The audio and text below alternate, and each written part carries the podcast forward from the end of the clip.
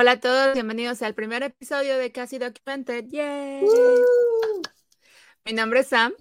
Y yo soy KP y estamos muy emocionadas de que nos acompañen el día de hoy, ya que estamos aquí estrenando un nuevo podcast y ya después de tanto tiempo, sudor, lágrimas, sangre, noches sin dormir, sin comer, finalmente se les puede presentar este nuevo proyecto, este, sí, que se llama Casi Documented. Este podcast será sobre la vida en este limbo que llamamos ah, emigrar a Estados Unidos desde nuestra perspectiva como DACA. Pero cuéntanos, KP, ¿qué es DACA? Pues sí, mira, DACA fue un programa que se creó hace 11 años. Este programa es un, eh, una acción diferida eh, y el nombre es Deferred Action for Childhood Arrivals o DACA. Em, como mencioné, fue hace 11 años, este programa fue creado para proteger a ciertos individuos de la deportación directa. Estos individuos eh, fueron menores de edad que entraron al país siendo menores de edad. Perfecto. Mira, eh, de hecho, el, primer mes hubo, hubo más de 82 mil aplicaciones y en un espacio de cinco años, desde el 2014 hasta el 2019, incrementó de 122 mil las personas que tenían DACA hasta 406 mil ah, personas en ese momento. De hecho, en estos cinco años hubo casi un poquito menos de 2 millones de aplicaciones para renovar el proceso o el permiso. Sí. Comparado con ahora, ¿cuántos somos más o menos? 58 mil. Algo así, perdón si, si la cifra no me queda tan bien, but it's 580,000. 580 mil. Ajá. Sí, sobre todo los, este, sobre varios estados de, de, aquí de, de, la nación. Muy bien. Y eso, mira, mucha gente piensa que todo lo hizo Obama, pero no es por Obama. Es gracias al trabajo de activistas desde hace mucho tiempo, ¿no?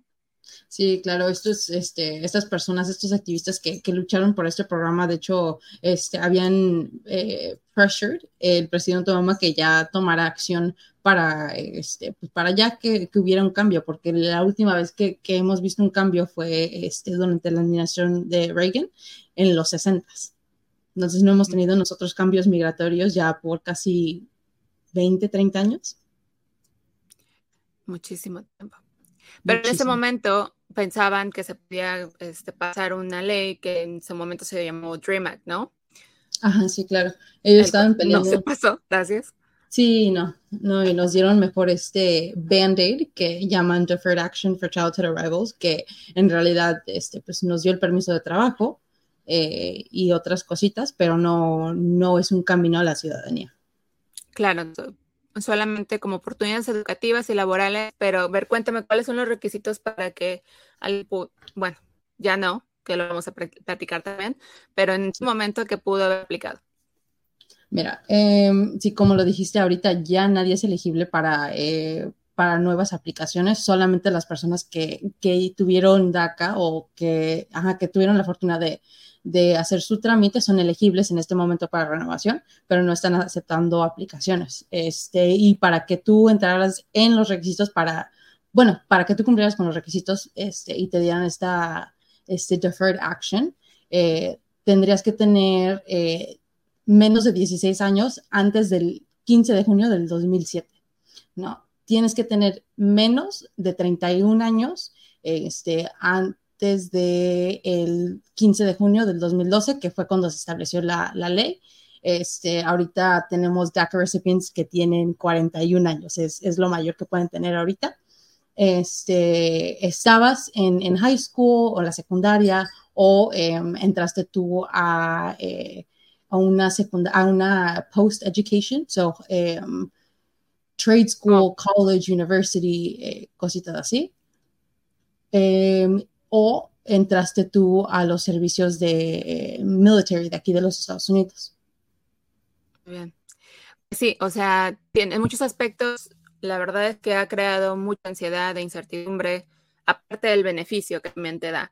Por ejemplo, este programa nos da un seguro social para poder trabajar, que es un número que acá en Estados Unidos se necesita para poder trabajar legalmente. Nos deja estudiar, pero no siempre puedes obtener becas, no siempre puedes estudiar en cualquier lado, en cualquier universidad o, colegio.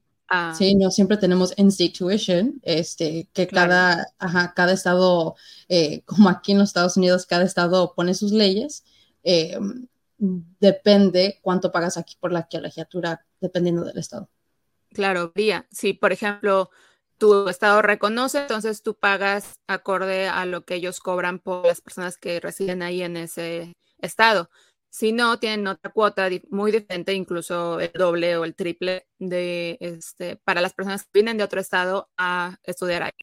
Entonces, en algunos casos en los que, por ejemplo, no reconocen los DACA, este, como personas que residen en este estado, tienen que pagar como fuera del estado, que es muchísimo. Ah, como, ¿Qué otras cosas? Como internacionales. Como estudiantes internacionales, exactamente. otra de las cosas es que si podemos viajar, pero solamente dentro de los Estados Unidos. Hay algunas ocasiones muy particulares. Nosotros hay que pedir un permiso que también nos cuesta. ¿Cuánto nos cuesta más o menos? Ahorita ya está como en los Uf, eh, depende. Sí, cada quien tiene costos diferentes por trámites de abogados o asociaciones con las que te puedan ayudar, pero normalmente el, costo son algo como 575 solamente para el permiso, este, bueno, la solicitación con el departamento de USCIS de aquí de, migración. Claro, y esto lo puedes solicitar para salir de viaje por cuestiones familiares, o sea, razones humanitarias, ah, si alguien está muy enfermo, ya murió, eh, o también si necesitas algún tipo de cuidado médico, ese tipo de cosas. la segunda sería por cuestiones educativas, si tú vas a estudiar algún lugar o si tienes algún semestre abroad, así se dice acá, que estudias fuera. O también este, la última sería por cuestiones laborales, si tu trabajo requiere que tú viajes uh, fuera de Estados Unidos. Ahora, lo malo es que tenemos que renovar cada dos años y en realidad no se puede planear bien para el futuro sin saber si te lo van a dar al final de esos dos años, ¿no? Sí, claro, no es algo que cada quien creo que maneja diferente, ¿no? Viviendo la vida como que en incrementos de, dos años, eh, definitivamente a, nosotros no nos da nada de seguridad y especialmente porque eh, pues cada dos años este, pues estamos escuchando diferentes cosas, ¿no? Escuchamos que eh, un presidente ya ataca el, el, programa porque cree que no es este constitutional, lo vemos de senadores, congresistas, cualquier persona y ahorita de hecho seguimos en, en, en juicio, estamos esperando eh, la respuesta de un juez que está viendo si el programa es este, constitucional o no. Exacto. Y mm, una breve explicación de eso es porque Obama cuando tomó esta decisión fue una decisión ejecutiva, o sea que solamente la tomó, no tuvo que pasar por el Senado ni el Congreso en general para poder este, pasar esto como ley. Fue nada más algo que él se sacó de la manga, básicamente este, o así lo ven ellos. Entonces, la gente que ataca el programa dice que no es constitucional porque no es ley que se pasó este, todos los pasos que deben de pasar las leyes. Pero hay muchas decisiones ejecutivas que constantemente se están creando y renovando y haciendo y nadie las toca, nadie dice que no son constitucionales, solamente porque tiene que ver con inmigración, porque tiene que ver con nosotros. Ahí es cuando están peleándolo, ¿no? Sí, claro, definitivamente creo que nosotros hemos, este, durante todo este transcurso del programa y el, este, pues la validez de, de estos 10 años, creo que nos han utilizado nosotros como political tokens, este, hablando de, de, campañas, ¿no? Siempre escuchamos que, ah, nosotros, este, sí, sí los vamos a hacer ciudadanos, nosotros sí los vamos a ayudar y esto y el otro. Esta vez sí. Pasa. Sí, esta vez sí, esta vez sí lo prometo, voten por mí, pero no, o sea, lo, lo vemos este, de ambos lados, ¿no? Lo vemos con, con, los demócratas, ese lado de que nosotros sí los vamos a ayudar, sí, esta vez sí, y también lo vemos con, con los republicanos, ¿no? De que a cada ratito dicen que no, que es ilegal, que no está bien, que, este, que nosotros somos una carga, que no venimos a hacer nada de este país más que quitar trabajos y esto y otro, y pues no es cierto. y por eso decimos que somos casi legales, por eso casi documentan. Sí.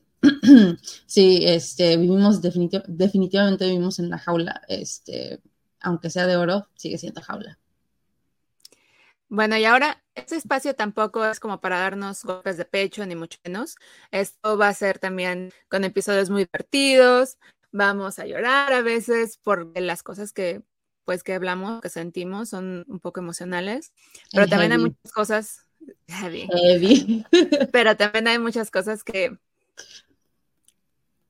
¿Cómo lo describirías? Chistosas. sí, este. La vida acá no es tan mala. Entretenidas también. La vida acá no es tan mala como a veces lo pensamos, pero tampoco es tan buena como la gente fuera lo piensa también, ¿no? Sí, no, definitivamente hay muchos beneficios, este, de cuales también hablaremos. Eh, no, como dijo no nada más es para ponernos aquí a llorar, también es para compartir, pues, esas historias valuables, este, que, que hemos visto de, de, nuestros amigos, compañeros de trabajo, mamás, papás, este, pues, de nuestra comunidad, este, de tanto DACAS como todos los otros migrantes. Claro, nos dimos cuenta que no existe realmente un espacio para que se escuchen todas estas historias y anécdotas de inmigrantes, particularmente los inmigrantes documentados o con un estatus ambiguo, por decirlo así. Y no sé si notaron, pero también por ahí metemos un poquito de inglés, un poquito de español, ¿verdad, KP? Siempre. Mezclamos. perdonen, perdón, de repente, ajá, nos falta una palabra, pero eh, creo que eso es algo muy eh, único de, de, las personas eh, que tienen nuestro estatus. pensamos y hablamos en, en, dos lenguajes, entonces es un poquito difícil luego diferenciar, differentiate este, las palabras o acomodar. Ándale, ajá, exacto. Tiene que ver con la vida de migrantes, ya que pasas de este lado y te ves forzado a hablar todo el tiempo en inglés, si tus pensamientos, si lo que, lo que si piensas, si puede estar o completamente en inglés o completamente en español, o a veces los dos. Sí, no, y luego se hace muy difícil porque sabes que en, en español e inglés, o sea, la estructura de, de, la oración se cambia por completo, entonces terminas diciendo las palabras así como se piensan y, y se, hace, se hace un idioma muy especial. Una mezcola ahí. Sí. Pero bueno, lo que queremos hacer es dar nuestra opinión sobre varios temas que afectan a la comunidad migrante aquí en Estados Unidos y fuera de también. Ok, pero antes de, antes de que empecemos a hablar este, más del podcast, ¿por qué no nos presentamos un poquito? Sam, ¿por qué no este, nos cuentas un poquito de ti? Pues sí, miren, yo soy de México, nací en Morelos, Morelos, y llegué a este país a los 14 años. Gracias a DACA yo pude ir a la universidad, obtuve mi licenciatura y, este, y ahora sí trabajo por acá. Ah, también gracias al programa viajo lo más puedo, que es lo que más me divierte y no sé, algo diferente que bailo salsa, me encanta la salsa y me encantan las películas de Marvel, soy así, Marvel fan. Super Marvel awesome. Sí, que algo que yo tampoco sabía, también soy Marvel fan y aquí me viene a encontrar que, que Sam también encanta Marvel. So, definitivamente. Nos hemos dado unas prácticas. sí, sí, sí. Sí, ese es ya contenido especial para otra página. este, oye, pero tú dónde vives ahorita?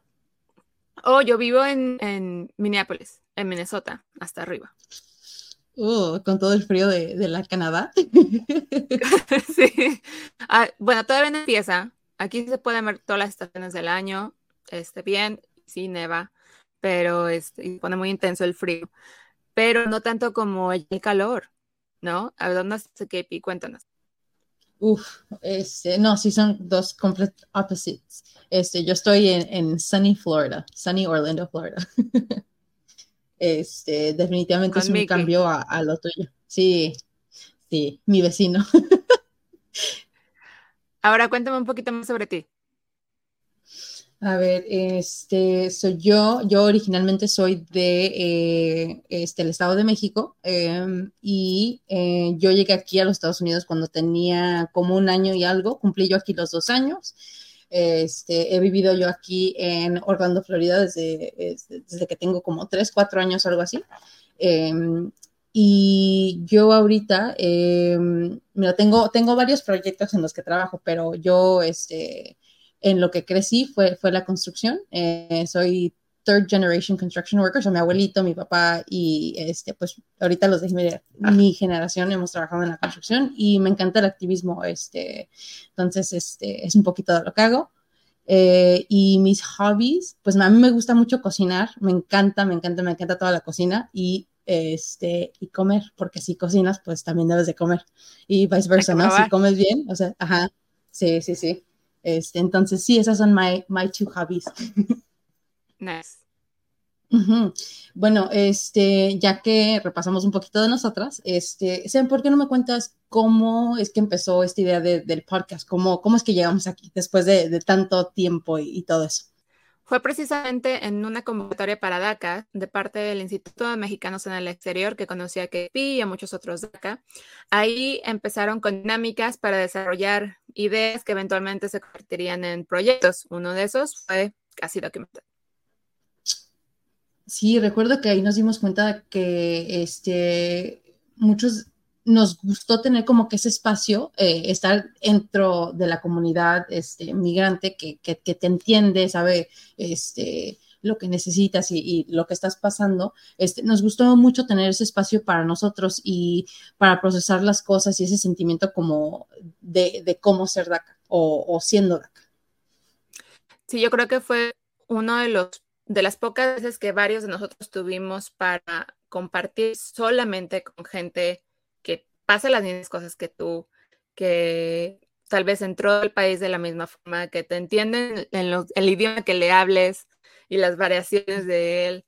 Este, y fue muy especial aquella vez conocer a tanta gente como, como yo, ¿no? Y como tú. Sí, sí, no, definitivamente fue algo no sé, very heartwarming. Este, al menos para mí, o sea, fue la primera vez que, yo he conocido a tantos DACA, este, y, y, sí, o sea, te cambia como que todo, ¿no? Porque ya no tienes que explicar por qué no puedes salir del país, o sea, todo, todo lo, todo lo que sentimos nosotros como DACA recipients. Fue algo muy bonito. Incluso, mira, anécdota, la primera anécdota de todo este podcast, salimos una noche y este, y nos costó, pero al final pusieron el eh, caballo de rodeo. No. Payaso de rodeo. Es caballo dorado, payaso de rodeo. Y la verdad es que fue como que todos ahí, este, nos amontonamos en la pista y empezamos a bailar. fue como un momento de conexión que súper padre. Estuvo muy padre. Un saludo a todos los que nos están escuchando. Sí, los extrañamos mucho. Gracias, gracias por, por estar ahí. El punto es que nadie puede contar lo que has vivido mejor que tú, ¿no? Y bueno, eso quiere decir que ya se formaron cuatro equipos en aquel momento y el que nosotros tuvimos empezó a desarrollar algo que se tenía que ver con comunicaciones. Esto dio a pie a un podcast y nuestro equipo pudo ir a México, de hecho, a presentar ese proyecto al Congreso de allá.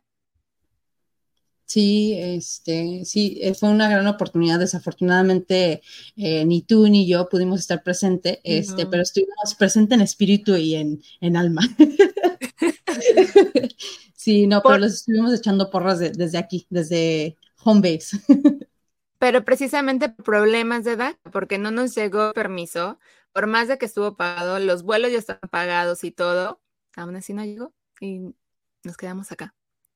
Sí, pero este, pues gracias a, todo ese esfuerzo este, nos dio oportunidad de, seguir trabajando en, en, Casi Documented y, traerlo a este punto, ya un punto donde eh, finalmente pues ya se puede compartir con, con una audiencia que, nos espera, o espero, mínimo, mínimo tu mamá y la mía, sí, o ya con esas dos. Por lo menos dos, ya, segura.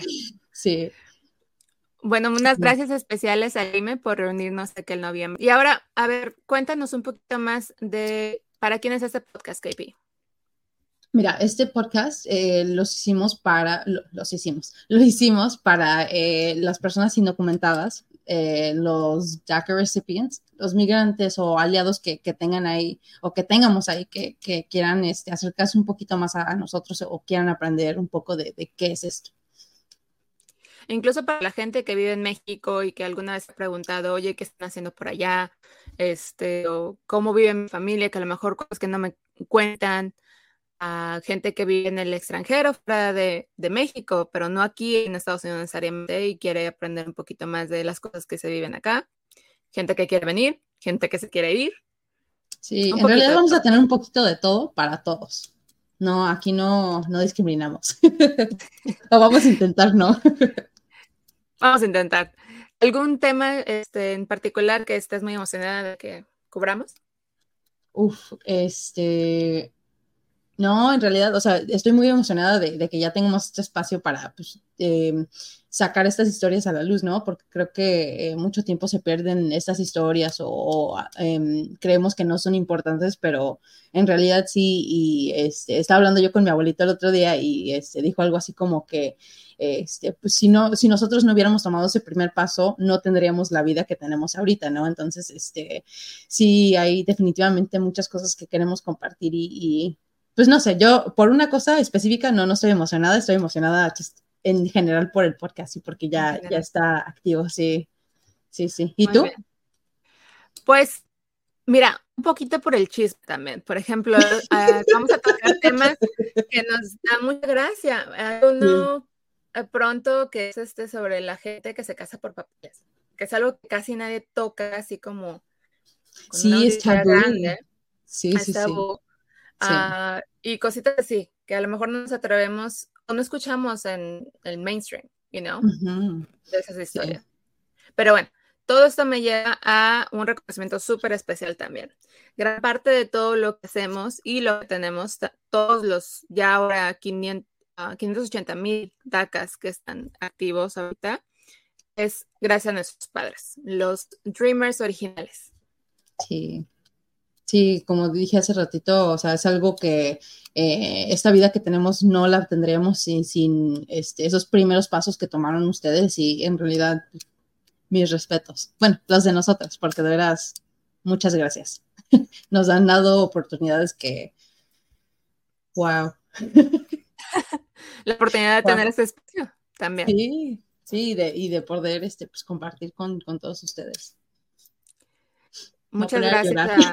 Ahí van las lágrimas. Ah, bueno. Otra cosa, también Karen va a llorar mucho. Eso se las puedo asegurar.